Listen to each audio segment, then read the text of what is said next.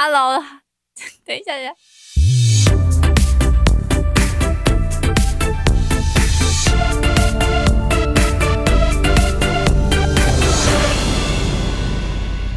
嗨，欢迎大家来到声音好窝，我是玉兴。嗨，我是泽雅。我们之前上一集嘛，我们已经讨论过，如果全部包套给专业音乐制作人，大概会花多少钱？会花十七万元，这真的是太高昂的价钱了。所以如今现在设备就是很好获得，而且还还可以自己 Google 查怎么怎么做音乐啊，或者是可以怎么自己在家录啊。我觉得我们可以来聊聊，说自己在在家里录的话。会花多少？那我们就请泽雅大大，因为你应该以前也有在家自己录过吧？啊，对，对就是在家录，跟我开始要踏慢慢踏入这个音乐圈，嗯比，较友善、友善包容的音乐圈，该花多少钱？好，就是其实基本上设备的话，你可以，你可以大概买个基础版的样子，然后就可以完成到后面。比如说我们上前几集有讲说，录音界面大概换算成台币三万块左右，其实就可以制作到。后面的母带完成，那甚至你录音起来的音色不会很差。那目前的话，我之前有听过一个制作人，他是说麦克风的价格，其实大概你整体应该花个十万块，其实就差不多了，你就可以一直用永续用这些设备，哦，你是说麦克风？麦克风、线材跟基本的监听耳机或者基本的喇叭、录音界面，所以这三个嘛，就麦克风、录音界面、监听喇叭，买到差不多中阶的位置，其实就可以做出可以上架的。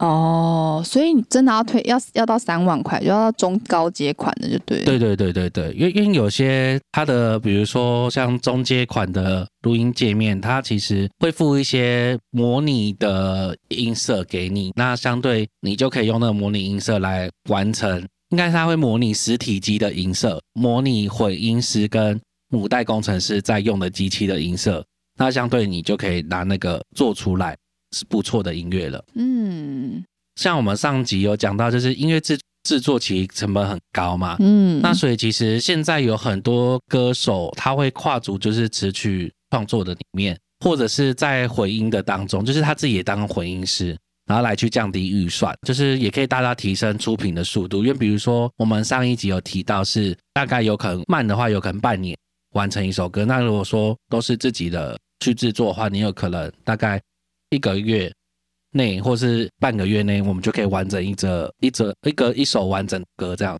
嗯对，然后相对的话，就是降低成本之外，我们自己随着科技的发展，其实有很多简略手法做法，让让你的作品其实快速的产出。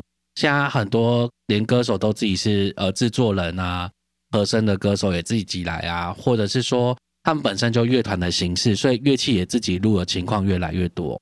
如果哎、我不知道有这样问到会不会机密啊？我只、嗯我想要直接问你，你们自己的、呃公公司，我自己问都觉得有点不好意思。你们自己公司的例子，目前花费会有哪一些啊？其实我因为我本身就会呃，像我自己就会词曲创作，然后再来的话就是我自己也有处理呃混音跟母带后置。作曲的部分，我现在是比较多会交给歌手去作曲，因为嗯他最主最懂自己他主要主旋律适合的音在哪边。那所以当当然就我自己做，当然我不用给我自己钱，然后这部分就会省掉。那比如说像我之前编曲的话，也会找我一个好朋友，他叫果酱音乐，就是卷石制作的，那它价格差不多会落在呃三万左右一首歌。呃，如果扣掉比如说行销的部分的话，音乐制作这一块，实际上可能就是编曲的费用而已。那甚至录音我也自己混，录录音我也自己录，这样。除非是说我可能想要有不同的感觉的话，我可能我记得我那时候有一首歌，我们那时候录大概两个多小时吧，歌手这样子花到三千块了。那其实这样还蛮，可是我觉得因为你们本身嗯，就有专业基底嘛，对不对？对，嗯那首歌就只要三万，感谢大家。其实最花费的是嗯打广告的钱。对对，最花费是打广告的钱。有一种方式就是，嗯，如果你自己做的话，其实你可以慢慢去学习，然后你可能前期有一些部分不是你很擅长的，你可以先交给别人做，然后你再从之前的做法是，可能人家在录音，我就会在旁边看他怎么录，然后人家在编曲，我觉得，比如说在编曲的时候，我就会好奇，我就会问他说，哎，你因为我们会拿到的是所有乐器的分轨，我就可以问说，哎，你这首歌为什么想要这样编？那你就慢慢试图了解他的想法是什么。从旁边开始学习就对了。对对对对，甚至是说很多 YouTube 影片有教啊，只是说你必须要一个基本功，然后你才更了解他为什么要这样做。嗯，那甚至说混音母带其实都可以买到线上相关课程去学习。但是你还是要，你还你还是要有那个原体嘛，你还要唱歌啊，不然你也没有东西可以修，对，没有错。就来剪，或者是。或者是你要，你也要一起找说你自己的适合的音域在哪里啊？你适合的什么？就是循序渐进的，边听边看边学。对，那没有错。如果观众朋友说想要学从零开始学习音乐制作的话，会有什么方向可以给大家参考？好，就是其实如果说你自己在呃录制的话，其实以费用来说，其实最大就是我觉得呃好的硬体相对对你后面制作来说会比较轻松，那你反而更多的时间去学习，或者是说快速制作完成。那我这边是有整理到五个大重点呐，就是其实就是第一个就是最刚开始你要知道什么叫做录好录音的好品质，比如说你听到这一段音档，你就会知道说，哎，到底干不干净。然后是不是哪边有问题，哪边可能需要后置，哪边需要修改，这是最基本最基本，但也非常难。这个这一块就有关人声后置跟你的录音界面到底录出来的声音如何。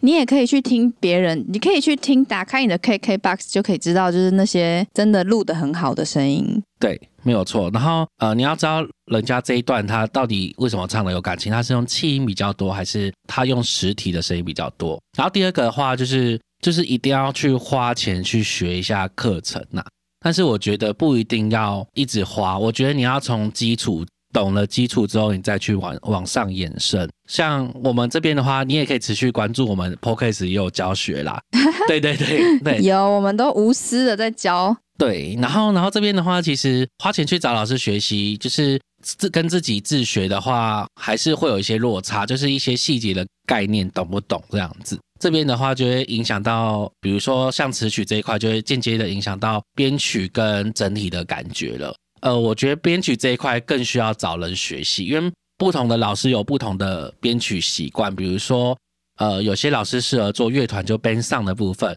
那有些老师适合做弦乐，那有些老师他会喜欢做的是 EDM 的部分。就是因为我们的曲风有很多，不一定编曲人就会完全所有的。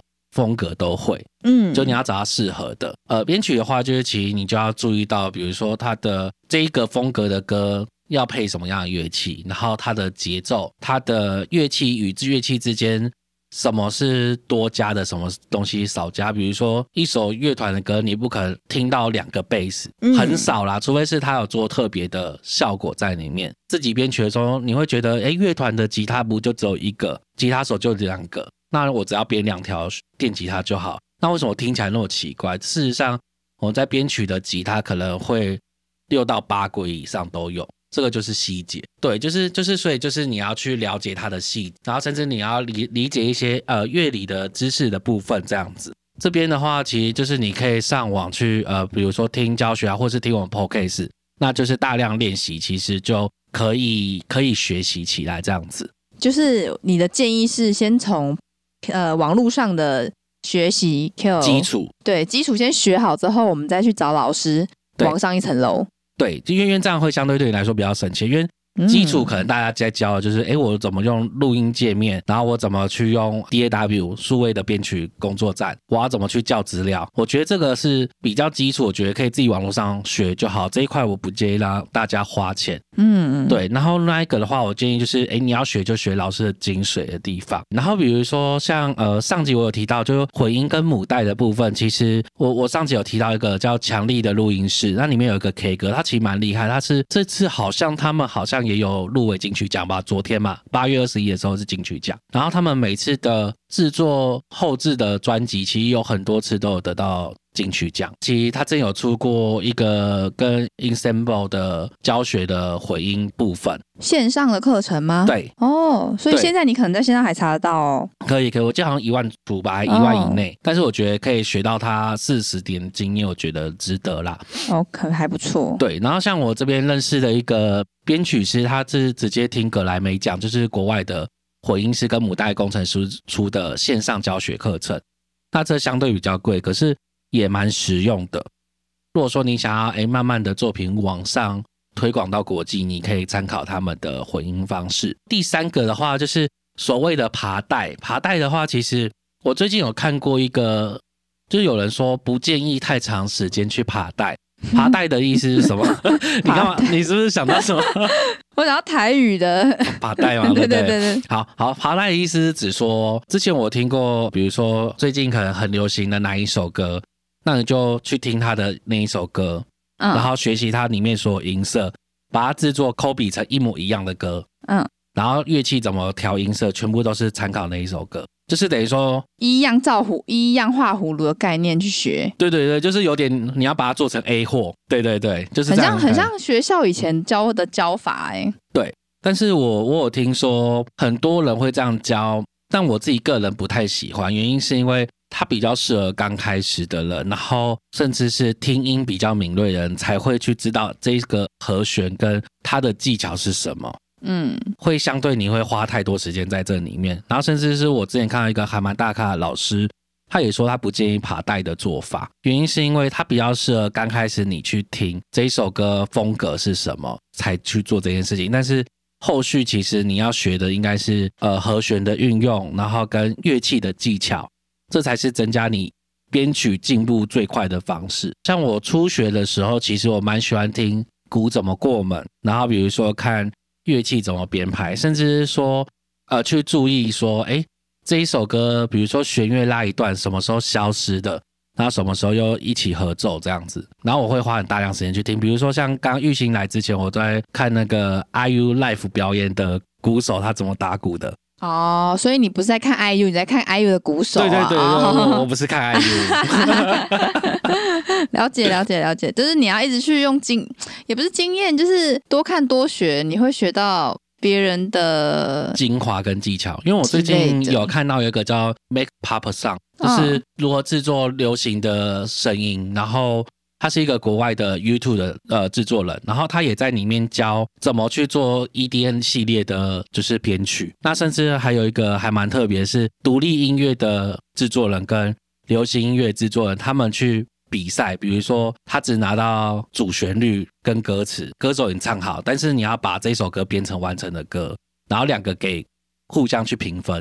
嘿，我觉得这是一种技巧切磋，我觉得还蛮不错。你就可以听到他的优点是什么，缺点是什么，你就可以学习。再来的话，第四个就是认识音乐圈的朋友，你可以请他听你的作品。像呃，我刚开始的时候起步也是，我会拿给我认识的老师去听，但是你这边的话就要虚心听听取他的建议跟受教这样子，因为。之前有遇过一个，就是哎不认识的人，他跑来问我，然后问一问之后，我跟他一些建议，他就说你不懂，好，他那就他就说我再重做之类，就是态度上面不是很好。嗯，就是你问了人，然后你还给我在那边说啊，你不懂啦，对对对之类的，然后也有遇过，哎，就是还蛮虚，呃，就是虚心问的，然后我就有教他一些方式，然后让他也成长这样子。然后再来的话，就是搞懂音色的使用跟每个硬体设备的关联性，这是比较后面一点的。比如说像现在的话，比如说有时候玉兴问我说他买什么麦啊，用什么录音界面，那我歌手也问我，就是你其实已经开始比较要去了解设备，可能前面你都是看一些台湾或者是一些呃代理商他的推荐的东西，或者是说对，或者是说网络评价比较高。可是玉兴看到我有些买。的东西，其实已经开始就是好像台湾没有推荐，我会去查国外的评价，或者是说。因为我懂麦克风的特性，或者是说懂它的录音界面的内容，所以我觉得自己去查资料，自己做功课。嗯嗯，嗯对对对，然后比如说你可以研究歌曲的音色使用，因为同一套鼓也有不同的打法，也会产生不同的音色。对，那甚至说前级前级麦克麦克风前级要怎么去搭配它的音色，然后线材的使用，因为那天我有跟玉兴堂聊到说，哎，他下下次来我这边录的时候，其实会发现我线材都换过一遍，哦，你都已经升级升华了然后你然后说的线材，好贵，买了一堆贵贵的线材。对，但是这些都是要花时间跟去金钱去完善的啦。对，就是你，我觉得不用一次，你可以不用一次买贵啦，你可以慢慢的了解贵有贵的道理，为什么要买贵？对，对，但他们也会坏，对不对？他们还是会坏，对不对？他们会坏，可是应该是说线最主要的是保养好就好了，就不会太容易坏。但是线材更换最主要的点是因为声音的录制会不会被砍掉频率，或者是说声音进去的完不完整这样子。哦，比如说玉兴说他的声音很甜美很可爱，他可能换了另外一个线材之后，就可以把这个完整的声音更录得更好。OK 是没有到可，我现在改了一个用词，就是很有气质。好，然后下一题是，哎，好，那我想要再问泽雅，你自己为什么会开始想要写东西？因为之前我们不是有聊一集，就是写词的那个心路历程吗？那是为什么你从写词，然后慢慢的会延伸到后面，你都想做？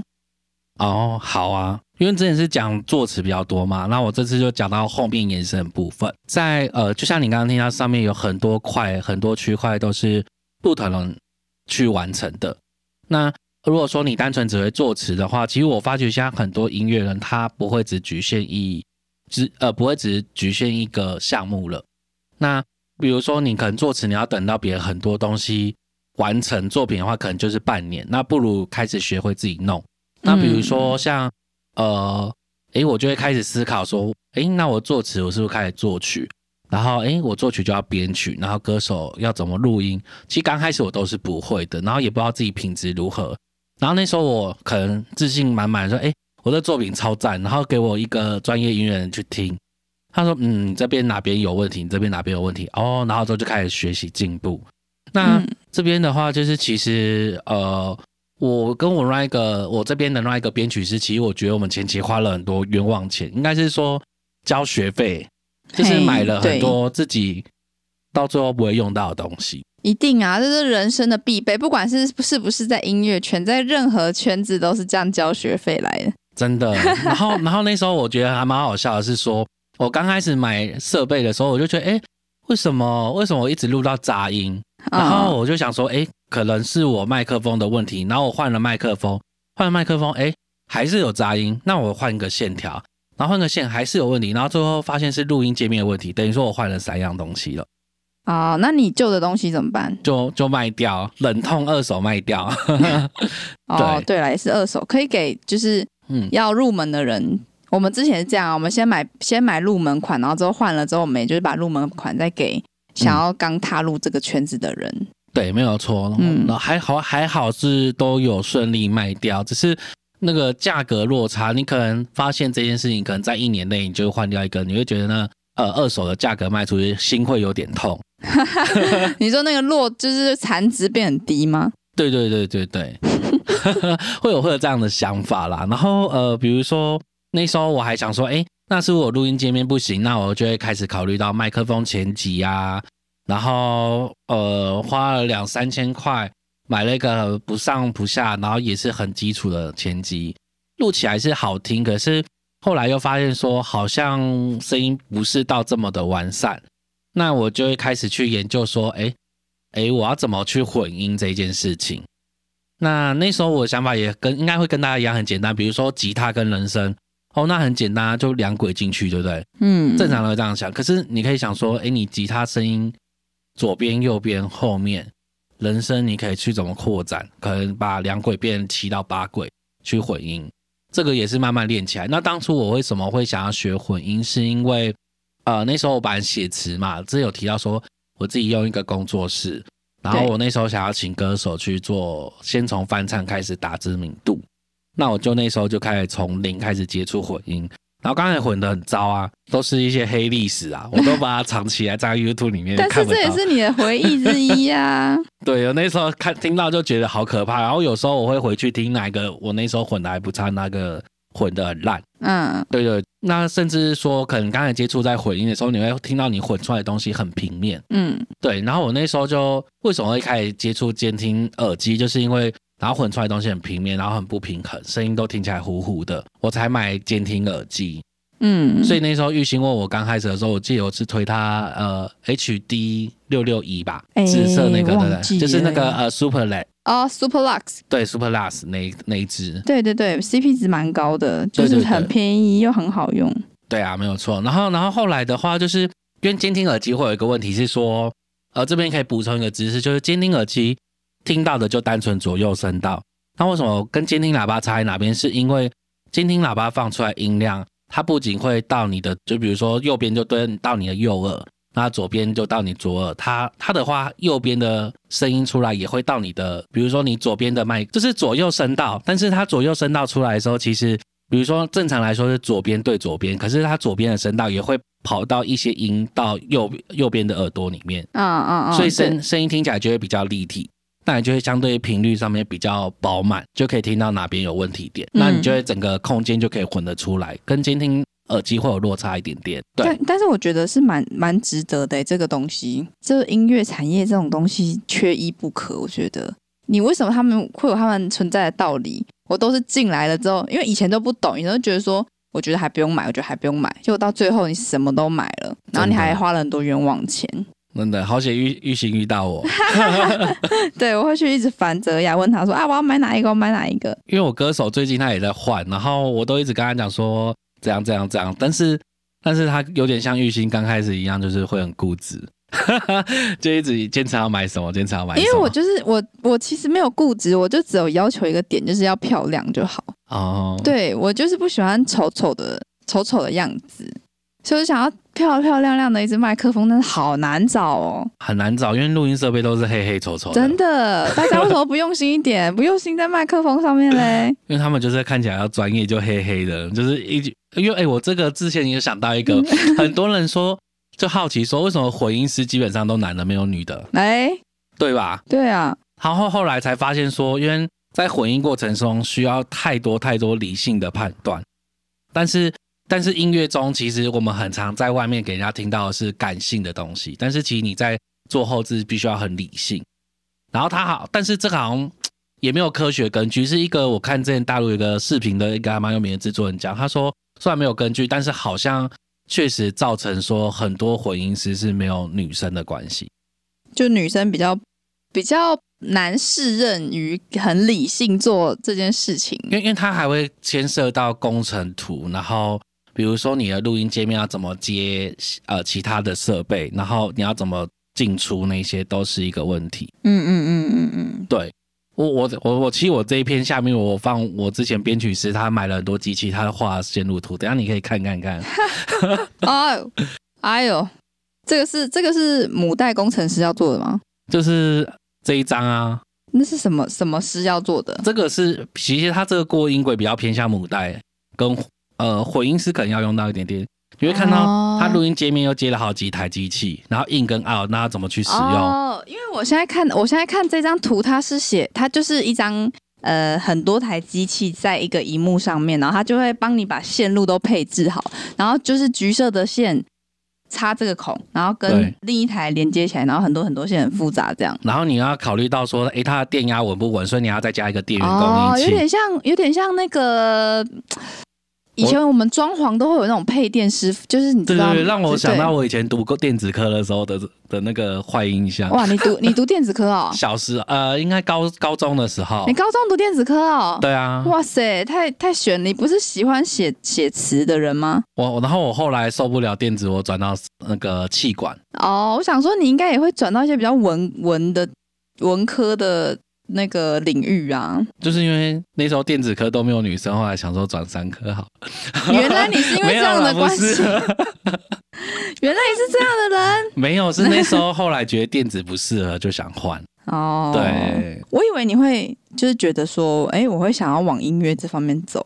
台湾的确实有啊，可是，呃，这样会不会得罪人？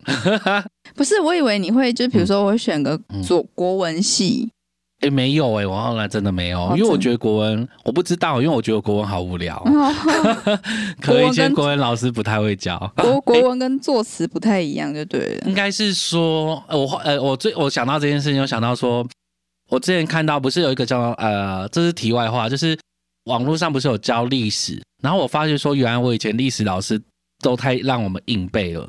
就我以前觉得历史很无聊，然后后来看之后，哎，发现诶历史原来这么有趣。嗯对我觉得可能是接触环境的关系，嗯，对，就老师教法不太适合没有是我自己无无能愚钝，愚钝 是你愚钝对愚钝，不能怪老师。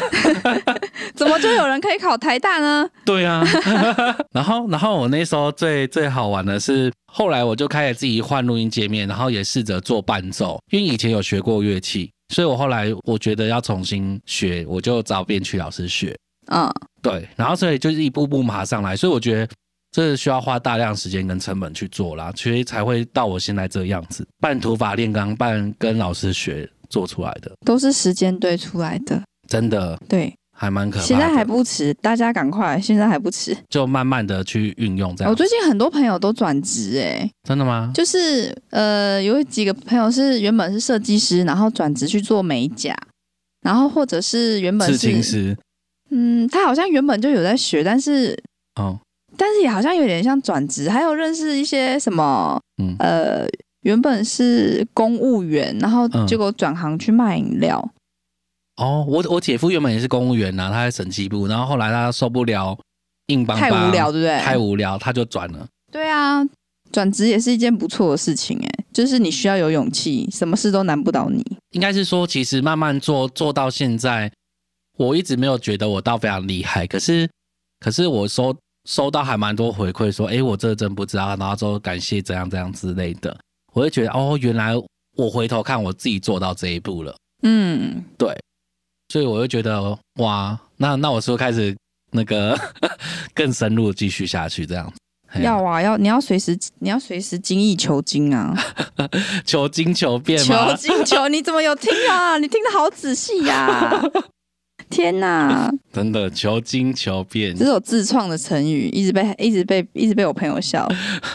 那泽雅对音乐设备硬体的部分，你有可以给观众有什么方向去挑选吗？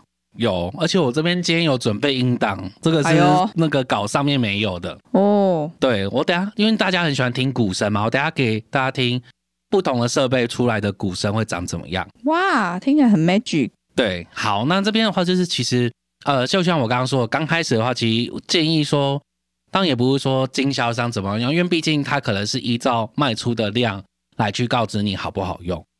那有时候你可以请音乐圈的朋友帮你推荐。嗯嗯，对对对对，那这边的话就是，或者是你可以搜寻一般录音室到底会使用什么样的设备，因为毕竟就是那那些老师都有试过了，然后有一定的品质保证，但是相对的就是贵了一点。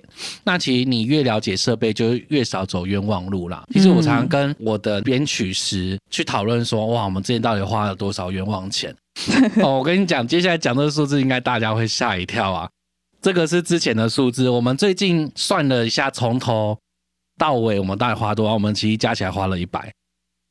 100你心心在淌血吗？我们观众听了是没有感觉的、啊。真的是心在淌，因为我们发觉说很多设备，其买了又卖，买了又卖。对，然后那时候真的发现不用，而且比如说假设再重新给一百万，我们应该买的设备不止现在这个 level，我们会有这样想法。唉，想到就心酸了。可是也是说买、买经验呐、对啊对啊，你是没有你没有这些经验的话，你好像，嗯诶、就是我觉得人好像都是势必会走到这些经验来。所以所以大家记得，呃，应该是说我刚开始前面讲到十万就可以录到好的声音了。嗯，对，十万，剩下你要加，请问清楚之后你再加，你不要。乱买。对，真的不要乱买，真的，今天刚刚开始都会各种查，然后各种乱买。然后就发现各种不适合，对，没有错，真的是这样子。不不兼容、不相容，或者是怎么样，问题很多。对，然后所以就是因为我们常汰换一些设备啊，麦克风、录音界面那一些都有。我现在现场还有两台 MIDI 键盘，我的编曲师他好像那边大概四五台钢琴吧。那也他他为什么他需要这么多钢琴吗？应该是说他他之前他本身就钢琴手，然后他就会喜欢不同音色，然后一直觉得不好，然后一直买新的，一直买新的。哦，也是一个对自己很严格的人呢。对，都还蛮严格的。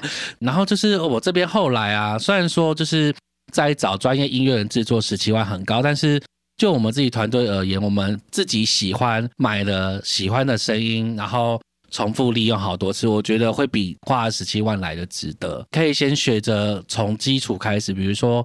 之前有提到，就是比如说有一个买器材的地方，它都会有帮你做组合包，你可以先用那个来先做。就是前其实我们在我一开始我们开台的时候，我们就有跟大家推荐你要怎么买，怎么入手，不管是 podcast 或是你要去录制歌，都会有组合包，他都会帮你配好录音界面，然后嗯监听耳机跟麦克风一条线。那你不想要买错的，因为他们都已经帮你配好了，所以你这四个搭在一起，应该是一定可以开启。对对对，对记得我记得好像大概一一万多块而已啦。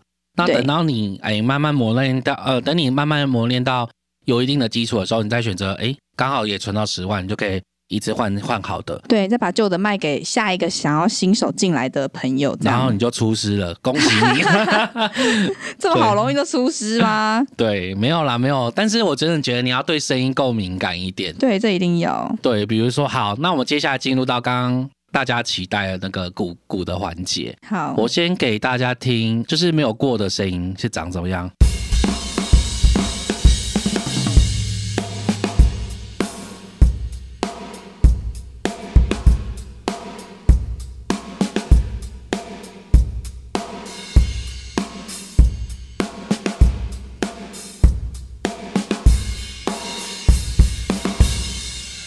好，就是短短的十五秒。好，接下来推荐大家比较熟悉的，像我最近很喜欢一个叫逆腐，就是我上次有跟玉兴讲说，录音界面一个老爷爷，玉兴觉得不喜欢的那个，他的鼓出来声音很好听，听。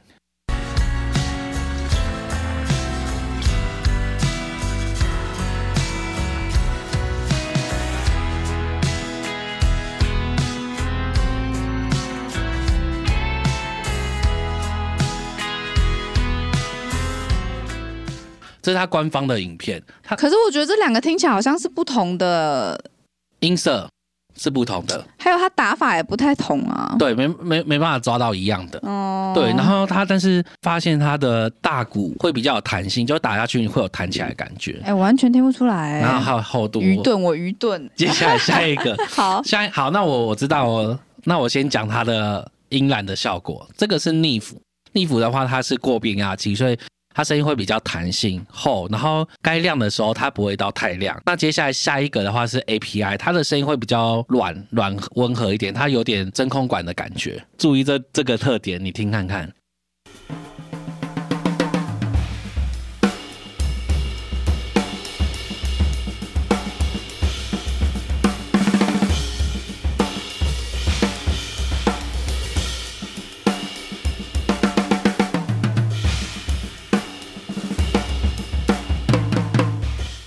你会觉得他的鼓比较蓬松，还是你听不出来？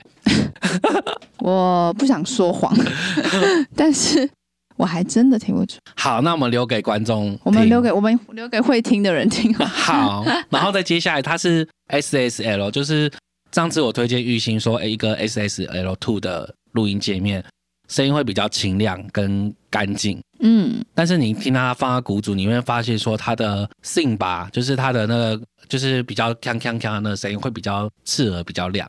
嗯，好，然后他的鼓的低频细节，呃，应该是说他鼓低频就不会那么强调。好，可以听看。好。